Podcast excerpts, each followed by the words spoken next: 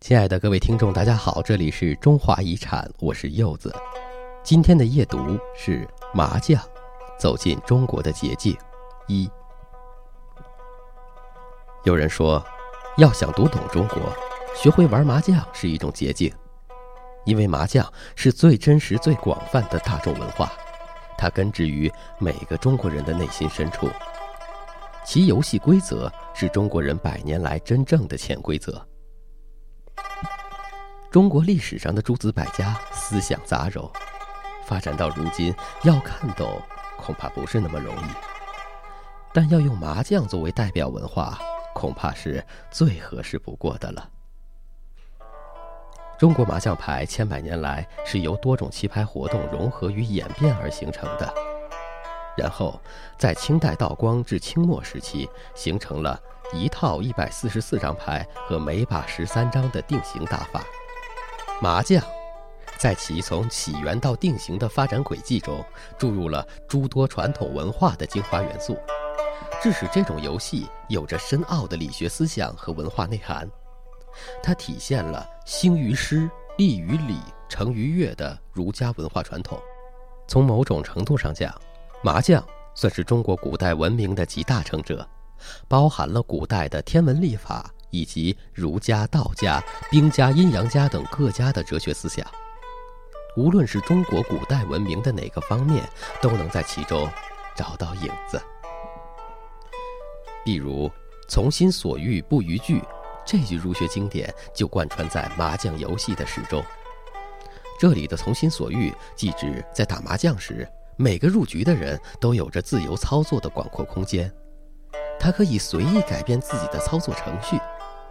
麻将桌上，个人意志得到充分体现，不必向人请示，也无需与别人商量。不逾矩，是说麻将虽有各式各样的打法，但竞赛规则却是由入局者共同参与制定。所谓法律面前人人平等，规则一经形成，玩麻将的四家都必须遵循约定俗成的规矩去操作，否则逾矩便要被判罚。儒学的倡导是中庸之道，教育人们在中恕的原则下加强人性修养。所谓“己所不欲，勿施于人”。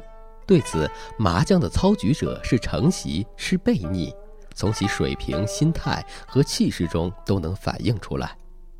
通过打麻将，人们可以窥视一个人的心胸和品行，以及牌如其人，牌品见人品。无论人们怎么样掩饰。在确战中风起云涌之际，各位参赛者的为人与品性，立显无疑。而那些忧虑、失望、沮丧、懊悔、紧张、急切、期盼、期待、欣喜、惊喜、狂喜等等，各种各样的心态在这里暴露无遗。此时，牌桌已经成为舞台，各种各样的人们在这个舞台上展示自己的风采。麻将的未知与多变显示出自身的魅力，搓麻者的行为与心态则折射出人性的复杂与多元，也折射出些许人生的哲理来。因此说，麻将的操局过程就是人性的暴露过程，游戏麻将即是游戏人生。只是，麻将可以推倒重来，人生。不会再有来世。文章出自《中华遗产》二零零九年第零二期，作者马惠娣、底蕴，稿件整理喵小喵。您可以关注我们的新浪微博中华遗产杂志，了解更多内容。晚安。